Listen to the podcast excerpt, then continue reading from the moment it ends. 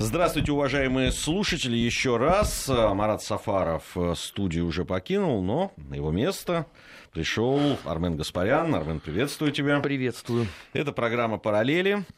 Ну, обычно мы отталкиваемся от тех событий, которые произошли сейчас, и строим такие мосты, параллели с тем, что произошло э, в каком-то прошлом.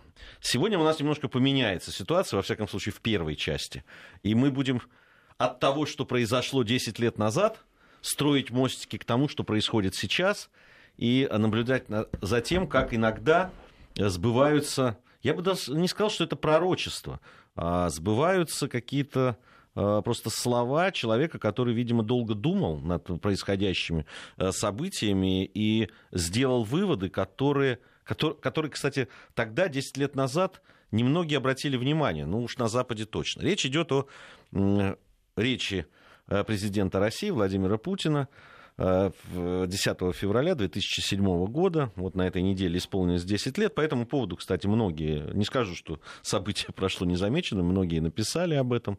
И, конечно же, тоже говорили о том, э, да, что из того, что говорил Владимир Путин на той знаменитой Мюнхенской конференции по безопасности, что сбылось, и вообще а, а на что обратили тогда внимание политики, журналисты. А что осталось э, в стороне их внимания, но теперь зато стало в центре. А, ну что ж, давай попробуем. Да? А, я прочел еще раз эту статью, э, ну, выступление. Я, выступление, да, ну, расшифровку.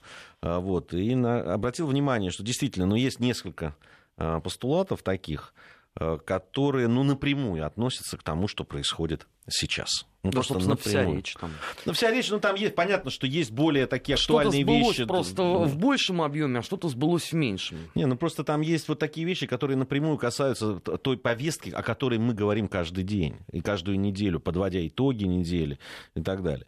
А, тогда ведь это было не настолько очевидно. Во всяком случае, уж точно не, э, об этом не говорили и не писали там в западной прессе.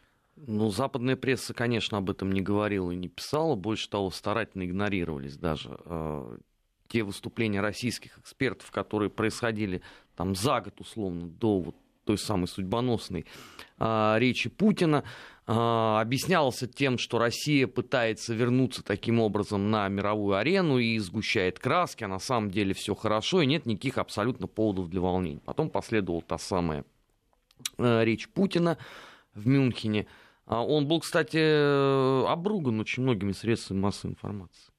Так если вещи своими именами называть что ничего общего с реалиями печальные прогнозы Путина не имеют, что мироустройство устраивает абсолютно всех, и все хорошо, и нет никаких поводов для волнений что если у России есть какие-то проблемы, то, наверное, Россия должна э, постараться найти их э, решение внутри себя а вовсе не где-то снаружи. Такая была тональность. Но там интересно, ведь э, о тональности и вообще о восприятии этой речи говорят вот вопросы, которые были, последовали после выступления.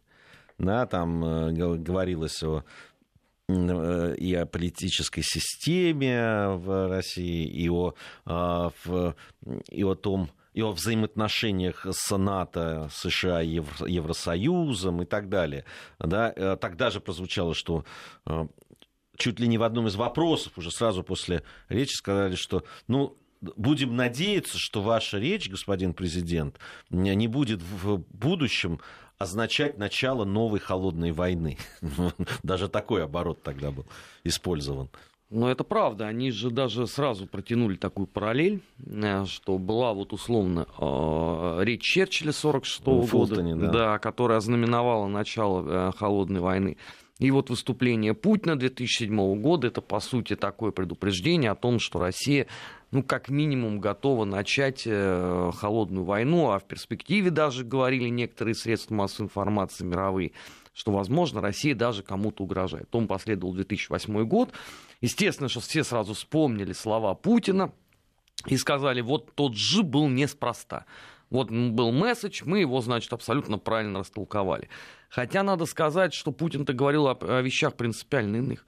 Он же предупреждал, что вот по подобного рода э, мироустройство приведет э, к глобальному кризису. После этого последовали э, Сирия, Ливия, Египет, э, ну и самый такой яркий, пожалуй, пример это Украина которой ни один человек не знает, э, что делать. И самое главное, нету даже попыток э, никакого осмысления. Вот мы же вчера в недельном отчете как раз об этом говорили. Да, все старательно дистанцируются. То есть вот Путин, он выступил в данном случае оракулом, он предупредил о том, что будет именно так.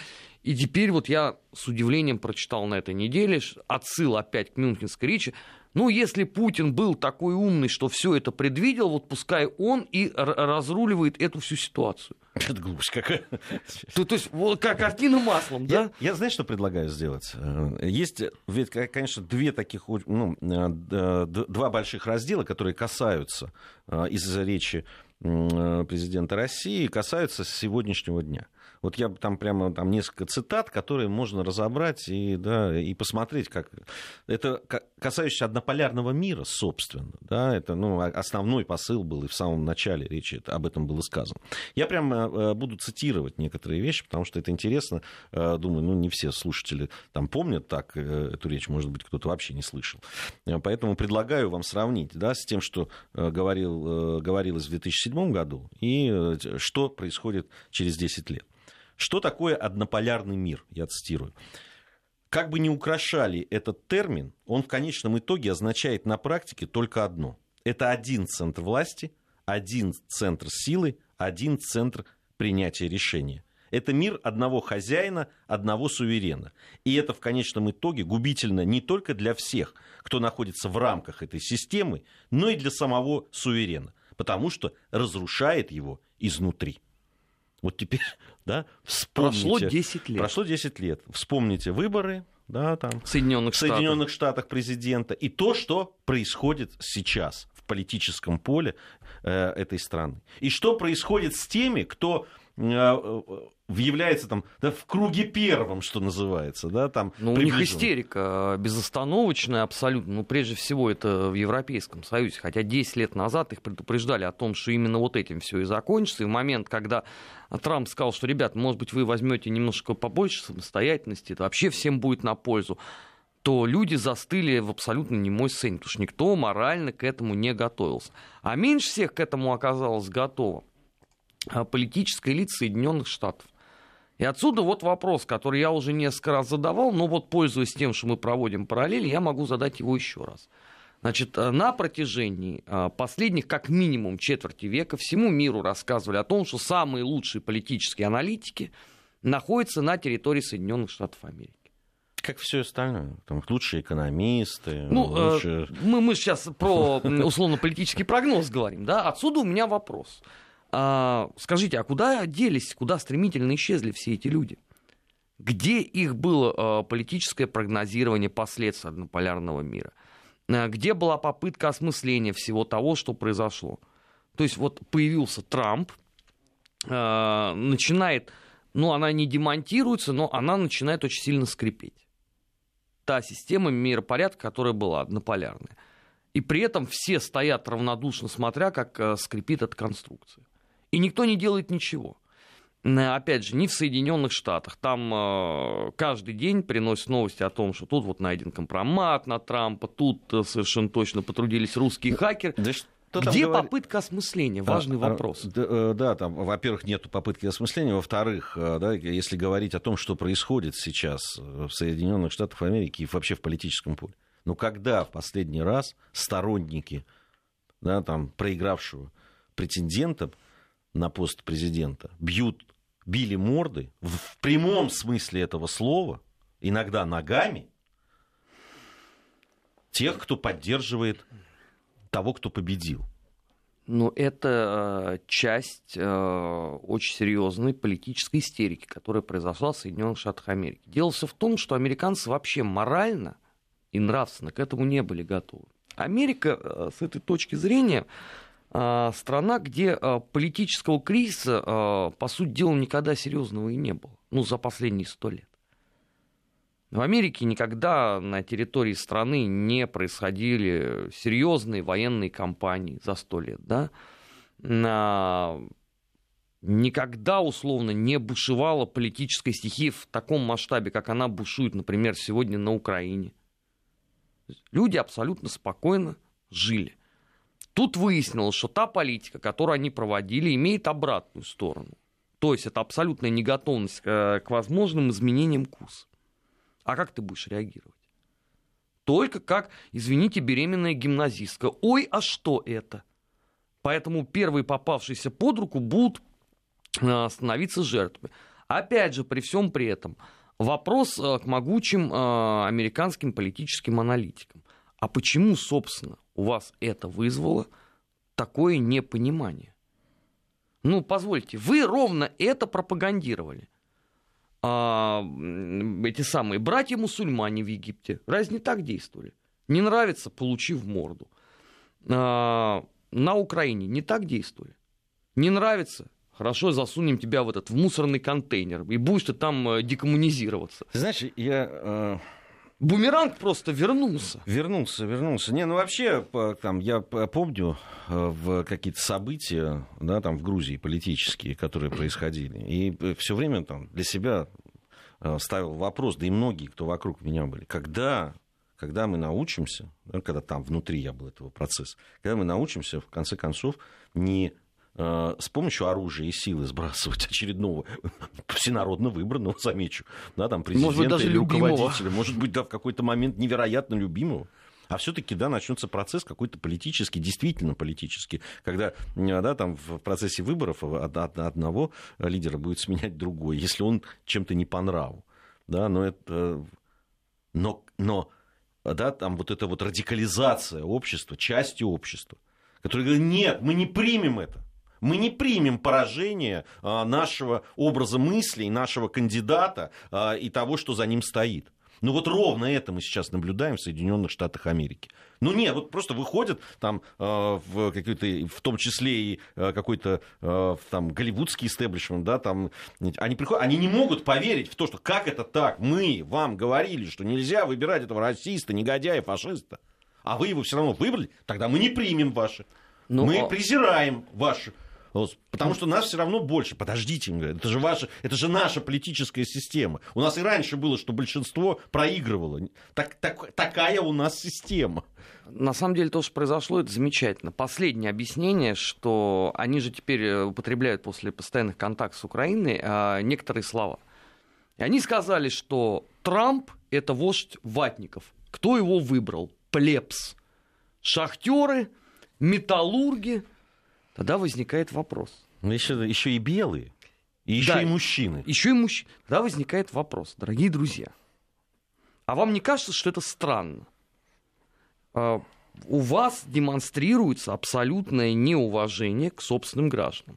Собственно, вы прививали вот эту модель всем, кому только можно. Сирия, Ливия, Афганистан, э, Ирак, э, отчасти Сербия на первом этапе, э, Украина, Грузия, упомянутая, да, Молдова. Вот к вам все вернулось. И выяснилось, что меньше всех к этому оказался готов американский а, условно белый такой воротничок. Соль земли американской. Отсюда вопрос, как так получилось? Ну, здесь, с другой стороны, э, есть... Я сейчас еще одну цитату позволю себе привести из Мюнхенской речи, где говорится о том, что, в принципе, Соединенные Штаты Америки не только белые воротнички, а вообще как страна и как сила а, не смогла а, вот эту бремя однополярности своей а, вынести, и об этом говорилось в 2007 году уже. Цитирую. «Считаю, что для современного мира однополярная модель не только неприемлема, но и вообще невозможна. И не только потому, что при единоличном лидерстве в современном, именно в современном мире не будет хватать ни военно-политических, ни экономических ресурсов. Что, опять же, и случилось. Абсолютно О чем Трамп объеме. говорит? Слушайте, дайте, давайте у себя разберем. То есть здесь настолько да, попадание э, серьезное э, в, в то, что э, да, произошло. И что действительно, наверное, мало кто мог предположить, что это произойдет. Ну, во всяком случае, там, в, если у нас это обсуждалось, да, потому что мы очень много говорили э, в то время о однополярном мире и о том, что и мы видели, что происходит да, на Ближнем Востоке, в Афганистане и так далее, и так далее, в разных точках мира, и понимали, что ресурсов том числе экономических, которые кому-то казались неисчерпаемыми. Ну, станок-то у них стоит, да, там, ну, напечатаем еще там. Даже этого даже то, что все было подчинено един, одной экономике, одной стране и одной политической воле, не, не спасало. И, и, и если тогда об этом спорили, то сейчас это факт, который признали в самих Соединенных Штатах Америки. Да, ну ты знаешь, э, странам пострадавших, э, пострадавшим от э, вот такой вот политики однополярной гегемонии, теперь от этого ни жарко, ни холодно. Вопросы это все те же, да? Что делать в Сирии? Как восстанавливать Ливию, если это вообще еще возможно восстановить, да? Что делать с Афганистаном? Ведь Афганистан вообще ушел там даже не на пятый уже план. О нем вообще никто не, не хочет вспоминать. А между тем, ребят, вы сокрушили в очередной раз там всю государственность. А с Ираком что вы будете делать? Ну и, конечно, для нас, для всех ключевой вопрос, ребят, вы сотворили а, фактор Украины. Вы за три года, по сути дела, демонтировали там все, что только можно. Продавая, перепродавая, уничтожая. А дальше как быть? За чей счет дальше будет этот банкет? Ну, Трамп сказал, денег нету, все, вы там держитесь, вам всего доброго и хорошего настроения. МВФ сказал, денег нету, а вот 40 миллионов что теперь будут делать? У кого они деньги будут брать? За счет чего будет существовать это государство? Кому вообще теперь обращаться с протянутой рукой? Не пробовали, как иногда говорят. Не, на самом деле народ а работает.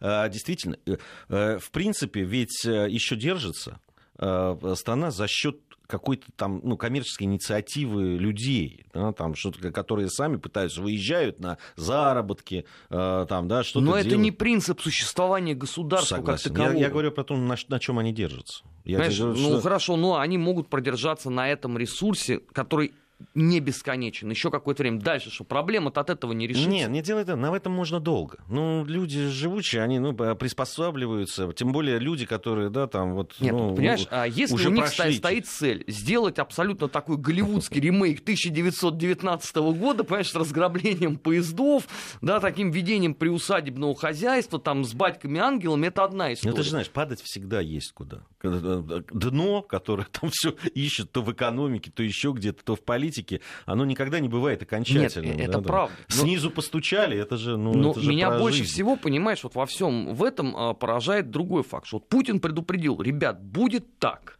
Значит, так именно и произошло. Теперь Трамп сказал, денег нету, всем спасибо, всем до свидания. А проблема осталась и проблема гигантская. Но это мы еще про Европейский Союз ведь не говорим, да? Я, я бы, это я, отдельная печаль. Тут я бы вторую часть, да, про Европейский Союз мы обязательно поговорим. Э, я бы вторую часть посвятил терроризму и то, что будет с Иром. Здесь действительно тоже а очень... это как раз территория Европейского Союза. Вот, вот прямо, да, тоже с тем, ну, уже в 2007 году было понятно. Вот здесь-то было понятно, что терроризм это очень большая угроза. Но только ты вспомни, еще совсем недавно главной э, угрозой миру называлась Эбола, который через месяц, которые забыли вообще, что это такое, и Россия. Это были две главные угрозы. Нет, у них в 2007 которых... году были чеченские повстанцы. Ну, Чечен Rebels.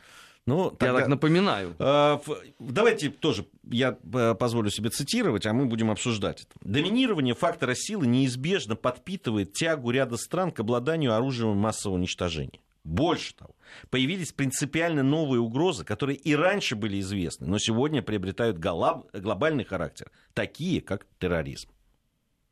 Да. Значит, в 2007 году то, что было очевидно нам, прошедшим через, условно, две чеченские кампании, было абсолютно непонятно европейскому обывателю. Он искренне не понимал, почему так долго не может одна большая-большая Россия побороть э, непонятно каких-то повстанцев, студентов, а, творческую интеллигенцию, как это говорили в европейской печати и так далее. Ну вот прошло 10 лет. Вопрос к политикам Франции, к политикам Германии. Вот две страны в наибольшей степени пострадавшие за последние годы от террористических актов – Дорогие друзья, вас предупреждали в Мюнхене о том, что это будет именно так. Вы хихикали и отпускали колкости на страницах Бильд, например, Штерн и так далее. Мы же это все тоже хорошо помним. Не, ну там же такие, э, такие приводились еще тоже, ну, не то что хихика, хихика это говорили, но с такой с долей, а, да, так, снобизма такого, сверху вниз. Ну что вы, ну вот есть НАТО.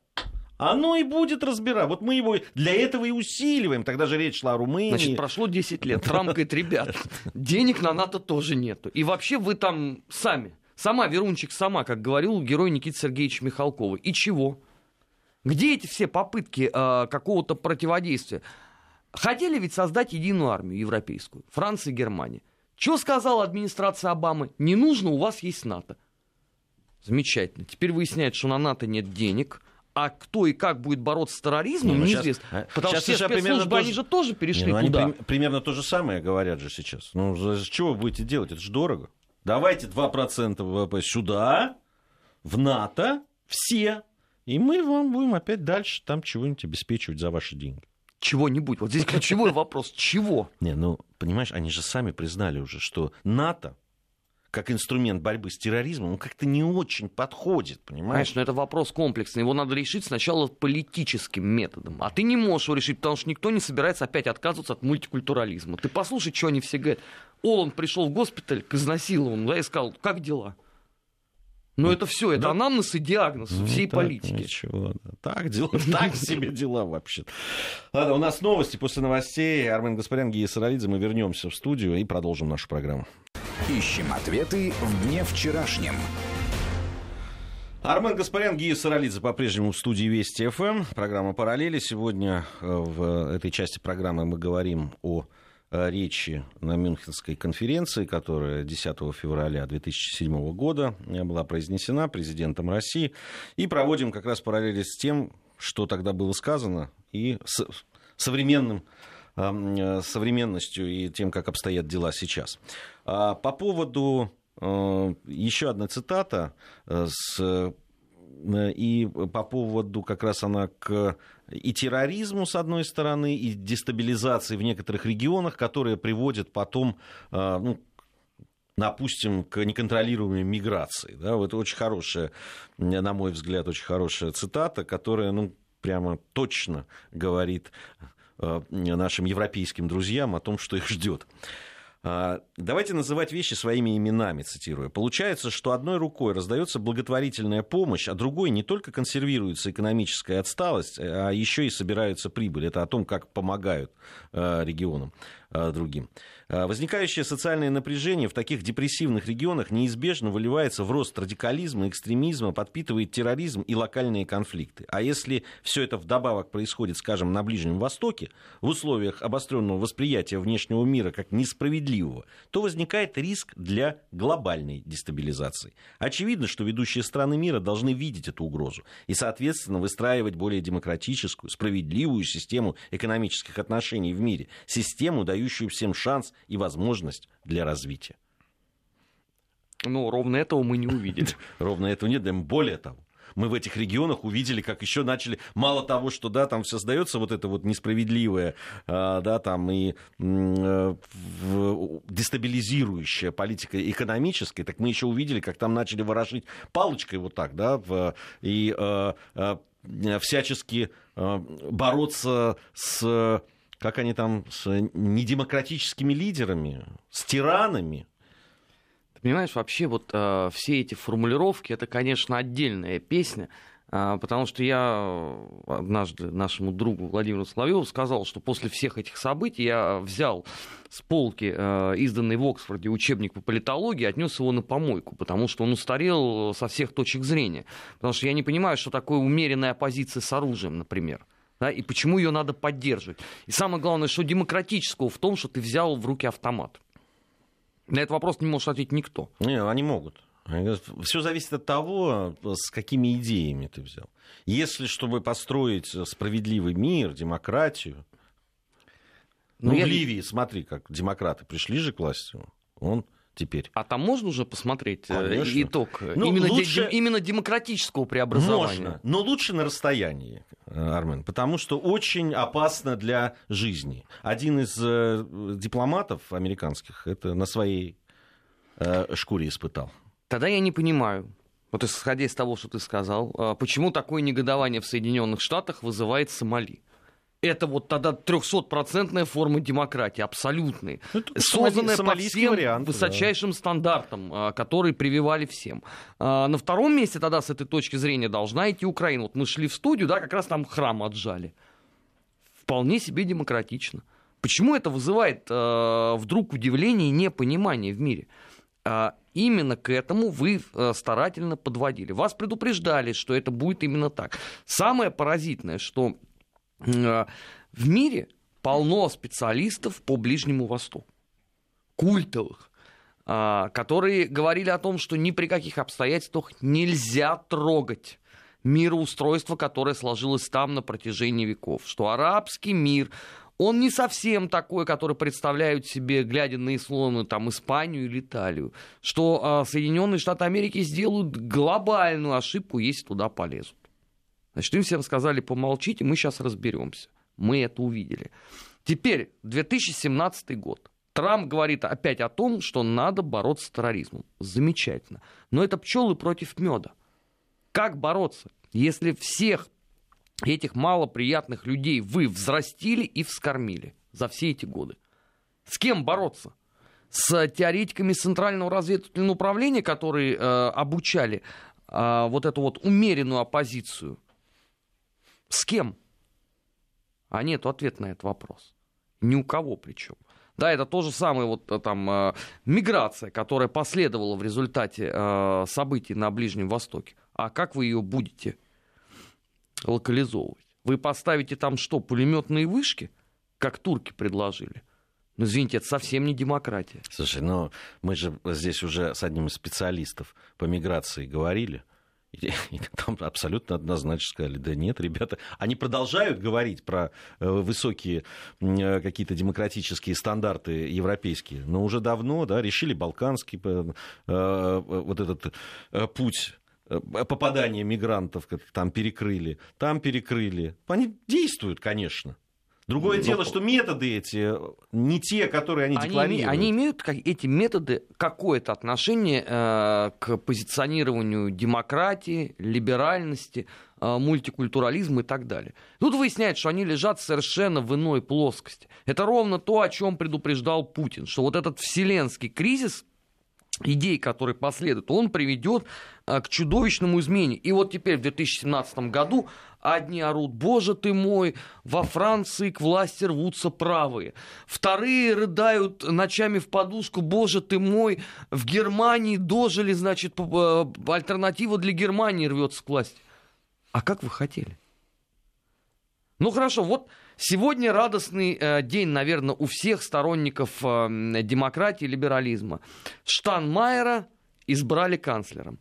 Ну давайте я очень грубо объясню просто, что произошло. Представьте себе, что у вас есть кухня, э, где э, в течение пяти лет никто никогда не убирал. Вообще, и з- закрыты окна, да, и вот спертый воздух. И вы вот внесли туда такой вот дезодорант, как в машине э, вешается на зеркало. И говорите, а вот теперь все будет хорошо. С чего? Ну, не говоря уже о том, что вот люди, которые искренне утверждают, что вот приход Штанмайера это новая э, эра для Германии, они не понимают даже, что там президент это зиц-председатель фунт, который будет сидеть там при любом сроке Меркель. Он не имеет такой функции там исторически. По большому счету, многие же сказали, что вообще удивились тому, что Штанмайер, который ну, действующий политик и довольно, э, довольно популярный, он же социал-демократ, и в... Вот, кстати, тоже немаловажный момент. Кого еще избрали э, канцлером? То есть в стране, которая находится под тяжелыми ударами в результате миграционного кризиса, э, канцлером умудряются избрать, ну, поскольку Президентом. это... Да, президентом. Избрали человека социал-демократических взглядов. То есть, внимание, левых взглядов. То есть одного из тех людей, которые, по сути, являются ответственными за весь этот кризис. Ну, давайте правду скажем. Но это всегда была прерогатива левых партий. Вот это вот все флаги в гости будут к нам. Это не позиция там правых э, консерваторов и еще кого-то. То есть даже здесь вот нету абсолютного понимания, что делать. Трамп, он же как сказал? Ребят, вы теперь самостоятельно разбирайтесь. А выяснилось, что за эти годы, за последние четверть века, э, в целом и 10 лет в частности, умудрились разрушить все ключевые позиции в политике. Как из этого выходить? Кто из этого теперь, э, кто будет вот тем поводырем, который поведет? Условно, там, кто будет новым Деголем для Франции? А кто станет новым Вилли Брантом для Германии? И там другие страны тоже можно не забывать. Ну, посмотрим. Выборы уже не за горами в этих странах, и во Франции, и в Германии. А, посмотрим, что-то, как будут там развиваться события. У нас э, есть еще немного времени. Я вот последнюю цитату позволю себе привести.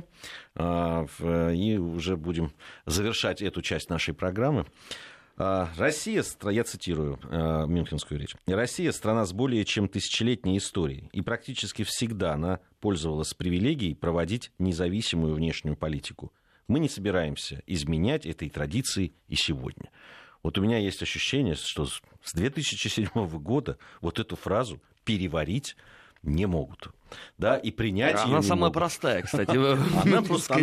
Она, она, это констатация. Да? Это, это не посыл, не пожелание, это просто фиксация очевидного факта. Но факт тот, что э, продолжают, а, а, и это как раз и раздражает, это как раз и вызывает отторжение, это и вызывает вот эти все... А, здесь, здесь самое это поразительное состоит в том, что раздражение будет э, происходить в любом случае. Либо ты проводишь собственную политику, да, не обращая внимания на то, что делают твои партнеры. Или если ты Э, наоборот, с ними тебе говорят, нет, пошел вон отсюда. Мы продолжим. Мы продолжим. Армен Гаспарян, Гия Саралидзе в студии Вести ФМ. Ищем ответы в дне вчерашнем. Армен Гаспарян, Гия Саралидзе в студии Вести ФМ. Продолжаем проводить параллели.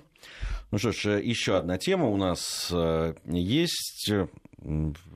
Всю неделю обсуждались баталии. Не на спортивных площадках, не на трассах биатлонных, а во взаимоотношениях отдельных э, представителей российской команды. Э, французской. Э, там не пожимали друг другу руки, потом значит, долго журналисты э, значит, охотились, так все-таки пожали друг другу руки. Ну, вчера главная новость вообще была. Пожали да, или это нет? просто, да, просто как-то это, пожали. Да, все-таки пожали друг другу. Еще все вопросы не выяснены, но они обещают друг другу, видимо, морды не бить. На вот. том спасибо. На том, да. На самом деле, конечно, вся вот эта вот история, она, с одной стороны, выеденного яйца не стоит. Ну, собственно, вот эта вся история история, там пожимали, не пожимали, там кто-то кого-то толкнул, не толкнул. Вся история в том, что действительно э, в спорт э, пришла благодаря э, определенным политизированным решениям и МОК, и ВАДА, и других федераций. Просто пришла, зримо пришла политика. Да, э, она обостряет отношения между простыми там, и спортсменами, и болельщиками и так далее. Да, если, если продолжится в том же духе, я не хочу сейчас быть там, таким да, гревестником и, и предсказателем плохим э, грустных и черных новостей, но вполне возможны и столкновения э, болельщиков на каких-то больших соревнованиях, да, только тоже разгоряченных вот этими политическими баталиями, которые, которые перенесли в Э, перенесли в спорт. Ну, прямая параллель 2003 год. Э, квалификация за выход на чемпионат Европы Россия-Уэльс. Вот она, пожалуйста, в чистом виде. Когда вот эту ненависть сначала подогревали э, валийские средства массовой информации, накачивались болельщики. В результате был достаточно прискорбный инцидент, который закончился всем известным выкриком в камеру который мы не можем повторить в силу понятных причин. Но это вот, пожалуйста, это ровно из той же серии. И самое главное, что а, кто понес потом за это ответственность? Никто. Не, ну там, слава богу, все не закончилось совсем плохо, да, там столкновениями болельщиков на трибунах, там это. Потому что здесь вот в... Нет, но столкновения на... болельщиков были в Москве. Были. А, другой вопрос, что э, грозные валийцы, когда увидели, что такое русский футбольный фанат, они предпочли сразу уйти в гостиницу. Э, был небольшой штурм этой гостиницы, да, но без серьезных последствий. Ну, там надо сказать, что ну, в общем, э, Кузьмичи пострадали. Нет, не то, нет, нет, там, при, да... приехали настоящие хулиганы, абсолютно, из Уэльса, причем такая прославленная группировка. Ну, а когда они увидели, условно, русский стиль такой вот в чистом виде, э, связываться как-то они не очень хотели после этого. Ну, это же все было Просто мы, как э, люди тактичные и воспитанные, мы об этом не говорим, не вспоминаем. Но это ведь не означает того обстоятельства, что мы об этом не помним. Не, ну последний чемпионат Европы, пожалуйста. Это же ну, из той же серии. Ну, плюс еще безобразная, просто безобразная организация а, матча Россия-Англия. Нет, ну, а, понимаешь, у нас бы в, и в любой другой стране бы, наверное, европейской, подобного рода организации быть не могло. До сих пор, кстати, я не получил внятного объяснения, как это э, французам так удалось. Но я очень надеюсь, что э, все-таки, э, если есть там условно около футбола, не будет около биатлона, потому что это уже э, зайдет тогда э, в совершеннейшую э, непозволительную степень выяснения отношений. Но э, важен факт. Впервые, по сути дела, вот за ну, если брать 2003 год за там, 13 лет, а если брать в таком широком смысле, то за 30 лет последнее такое яркое проявление, вот когда а, не было спорта как такового на первом плане а в средствах массовой информации, а политический такой был аспект. Это а, два матча сборной СССР против сборной всех звезд НХЛ. Рандеву 87. Что вообще писали тогда канадские, американские газеты и европейские? Что это как бы противостояние-то не спортивных школ, а это вот а, противостояние идеологии в чистом виде. Правда, вот э, беда состояла в том, что два матча сыграли. Э, 3-4 первую игру наши проиграли, вторую выиграли 5-3, а в результате, если считать по забитым шайбам, то победа-то оказалась на стороне красной машины. Но даже не это больше всего потрясло э, американских и канадских журналистов тогда, а они сквозь зубы были вынуждены написать, что, конечно, знаменитая русская первая пятерка это что-то совершенно фантастическое. Но даже при этом они умудрились договориться до того, что это понятно, что это вот коммунистическая накачка, вот они выходят, потому что Макаров носится по всей площадке. Это вот очевидно, что это не, даже не сколько спорт, сколько вот, такой вот э, такая вот идеологическая подпитка этого всего. И сейчас то же самое. Нет, ну э, Фурхат, э, наверное, он действительно замечательный, талонный спортсмен, двухкратный, по-моему, он, да, олимпийский чемпион. Я просто далек от э, мира биатлона, но как человек оказался он, братец Лист, не джентльмен. Ну, он такой нервный парень, что уж там говорить, нервный, нервный парень, досталось ему в социальных сетях. Я сам встречал, мне даже присылали, э, подсовывали возможность, говорили, вот, пожалуйста, здесь э, его э, там аккаунт где-то там в каких-то социальных сетях, вот здесь вот на французском языке изысканные ругательства можете брать оттуда и прямо любой из понравившихся отсылать Фуркаду. Я не стал а зачем? Это, ну, э, делать, делать это этого. ничего не даст. Не, ну это, ты знаешь, там вливается все равно в, в, во что-то. Ну, людям хотелось поддержать своих и дать укорот негодяю, который там э, с их точки а, зрения знаешь, великий, задел. Великий э, советский хоккейный тренер э, Тарасов говорил о том, что побеждать надо на льду.